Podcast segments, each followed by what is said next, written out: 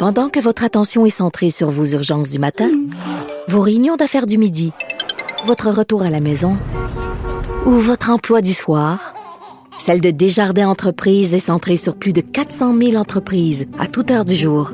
Grâce à notre connaissance des secteurs d'activité et à notre accompagnement spécialisé, nous aidons les entrepreneurs à relever chaque défi pour qu'ils puissent rester centrés sur ce qui compte, le développement de leur entreprise. On va maintenant joindre Yves-François Blanchette, qui est à Ottawa, qui est chef du Bloc québécois. Bonjour. Bien le bonjour. Donc, euh, vous êtes content de l'adoption de ce plan d'urgence-là? Pas trop fatigué, là? Ça a pris une bonne partie de la nuit, non? En fait, nous autres, on a fini de notre, part de ça, qui était l'analyse, vers une heure et demie, deux heures cette nuit. Après ça, les gens qui étaient restés au Parlement se sont rassemblés. Nous autres, on est allés peu nombreux parce qu'on savait que c'était unanime et qu'il faut minimiser les contacts. Euh, et je suis content que ce soit adopté parce qu'il me semble nécessaire que le Canada ait, comme la plupart des pays industrialisés, les outils de prendre des mesures exceptionnelles sous surveillance, dans un délai restreint, pour être capable de soutenir l'emploi, soutenir l'économie, soutenir le pouvoir d'achat des gens, et donner un minimum de sentiment de sécurité à des gens qui sont déjà assez effrayés comme ça. Le gouvernement a essayé d'en passer une petite, d'après ce que je comprends? Une petite vite, en fait, le gouvernement, le gouvernement avait, dans sa première mouture pour négociation de la loi, avait établi que les pouvoirs spéciaux qu'il se donnait, il se les donnait jusqu'au 31 décembre 2021. Autrement dit, il faisait comme s'il était majoritaire jusqu'au 31 décembre 2021. Nous, on a négocié de ramener ça 15 mois plus tôt, au 30 septembre 2020, qui est cette année. Il y avait une couple d'éléments du genre dans les demandes du gouvernement. Il y avait une demande du gouvernement à l'effet de pouvoir, par règlement, modifier les lois d'impôt, les lois fiscales. Nous, on a dit que oui, c'était correct, mais à la condition que ce soit pour baisser les impôts et augmenter le pouvoir d'achat des gens. Euh, finalement, l'entourage du premier ministre ou le premier ministre ont décidé de retirer simplement cet élément-là. Euh, il fallait euh, aller de l'avant pour les réformes de l'assurance-emploi temporaire, l'aide aux étudiants, des affaires du genre avec lesquelles on était d'accord. Et c'était conclu. D'ailleurs, c'est un peu, malgré l'appel que j'ai fait à ne pas tomber dans la partisanerie hier, les conservateurs ne l'ont pas entendu manifestement. ah oui, vous trouvez que les conservateurs ont été très partisans dans leur intervention? Ah, ils n'ont fait que ça. Ils n'ont fait que ça.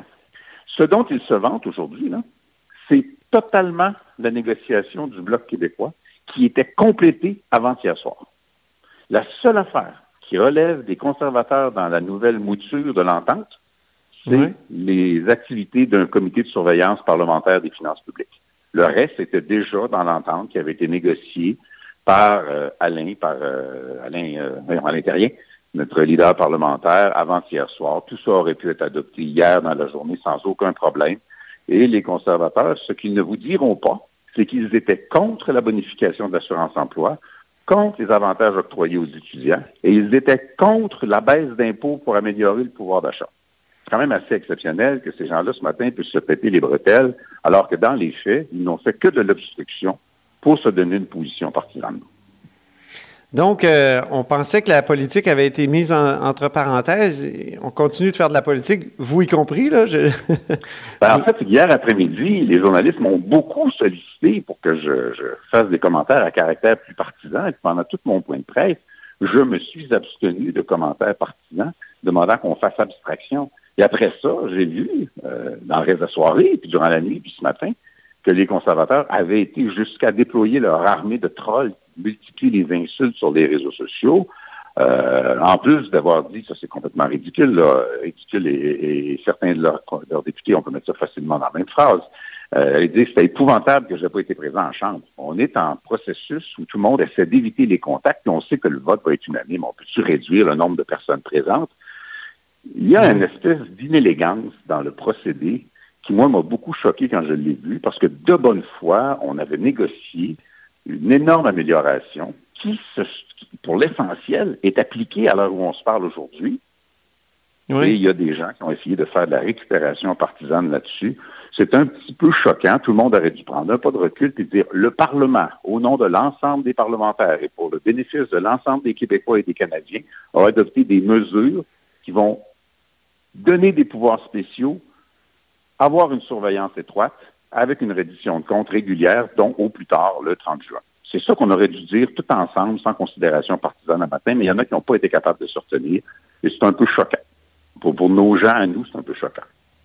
Il y a le chemin Roxham aussi que vous avez, euh, on peut dire que vous, avez été un des premiers à insister là-dessus. Je crois que c'était pendant la, fin de semaine du, 14 euh, mars, ah, vous aviez 14-16 mars, vous aviez déposé comme euh, une série de demandes euh, et ça, faisait partie, le, chemin Roxham en faisait partie. Donc, ça, est-ce qu'on peut, peut, dire que c'est un, gain, la fermeture du ben, chemin Roxham? Une contribution. Je veux qu'on parle de contribution. Le Bloc québécois essaie de contribuer au bien commun. On a déposé cette fin de semaine-là 22 demandes très précises. Et vous savez quoi? La majorité ont par la suite été appliquées dont la fermeture du chemin Roxham, pas malheureusement de façon permanente, mais au moins de façon temporaire. Moi, j'ai toujours un malaise quand on parle du chemin Roxham. Je pense qu'il est responsable de le contenir et de le fermer.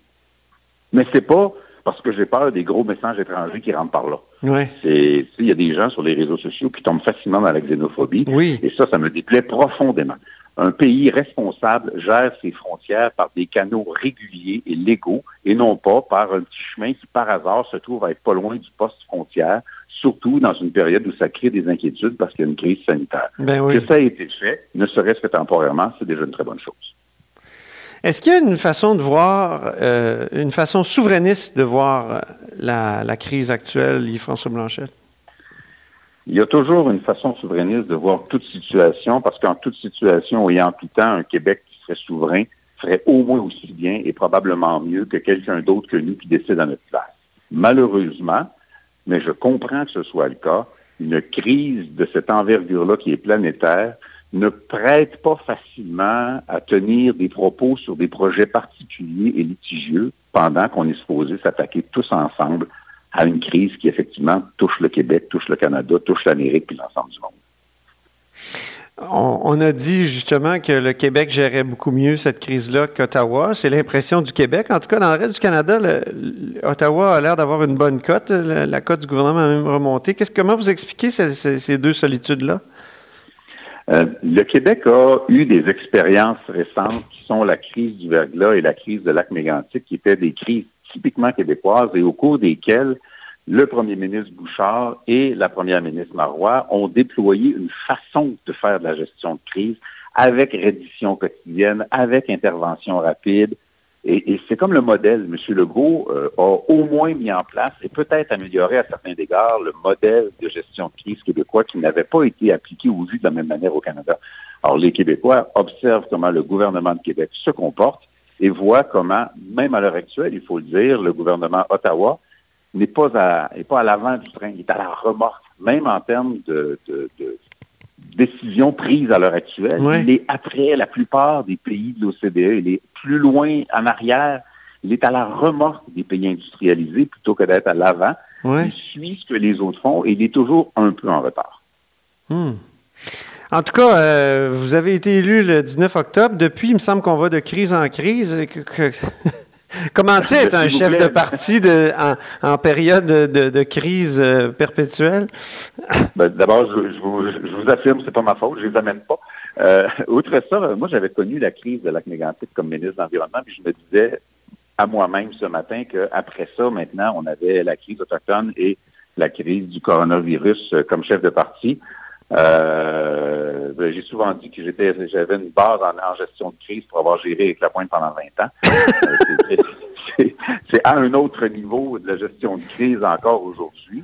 Mais il y a, il y a dans la situation actuelle euh, une frustration puis un, un, besoin d'une certaine modestie parce que on est l'opposition. On ne prend pas les décisions. Il faut dire, écoutez, Monsieur le ministre, ou écoutez, Monsieur le Premier ministre, même si souvent et normalement on n'est pas d'accord, je vous demande de considérer notre proposition. Il faut avoir cette humilité-là parce que c'est pas nous qui prenons les décisions finales. Exemple, à l'heure actuelle, moi, je pousse le plus fort que je peux. Je sais qu'il y a des chroniqueurs qui sont là, puis il y a plusieurs pays euh, industrialisés et de plus en plus qui vont vers ça, qui, pour mettre les mesures économiques sur la protection du lien d'emploi, ça soutient les entreprises à la, condition qu'elles protègent les emplois et ça protège aussi un meilleur pouvoir d'achat pour les travailleurs que ce que l'assurance-emploi pourrait faire. Ça nous prépare à une relance économique beaucoup plus rapide. Alors, il y a la Nouvelle-Zélande, le Danemark, d'autres pays qui considèrent la Grande-Bretagne comme étant la meilleure approche pour l'instant. Le ministre Morneau ne semble pas intéressé. Et moi, j'essaie de me faire insistant pour qu'il y pense parce que La loi qui a été adoptée, ce n'est pas le détail des mesures qui vont être déployées, c'est Non, c'est juste un cadre, hein, c'est ça. Lequel le ministre peut le faire. Oui. Bon, ben, on va regarder ça aller, puis on va sûrement se reparler. François Blanchette, euh, merci beaucoup. Ben, ça m'a fait plaisir. Chef du Bloc québécois, évidemment. Alors, vous êtes à l'écoute de là-haut sur la colline.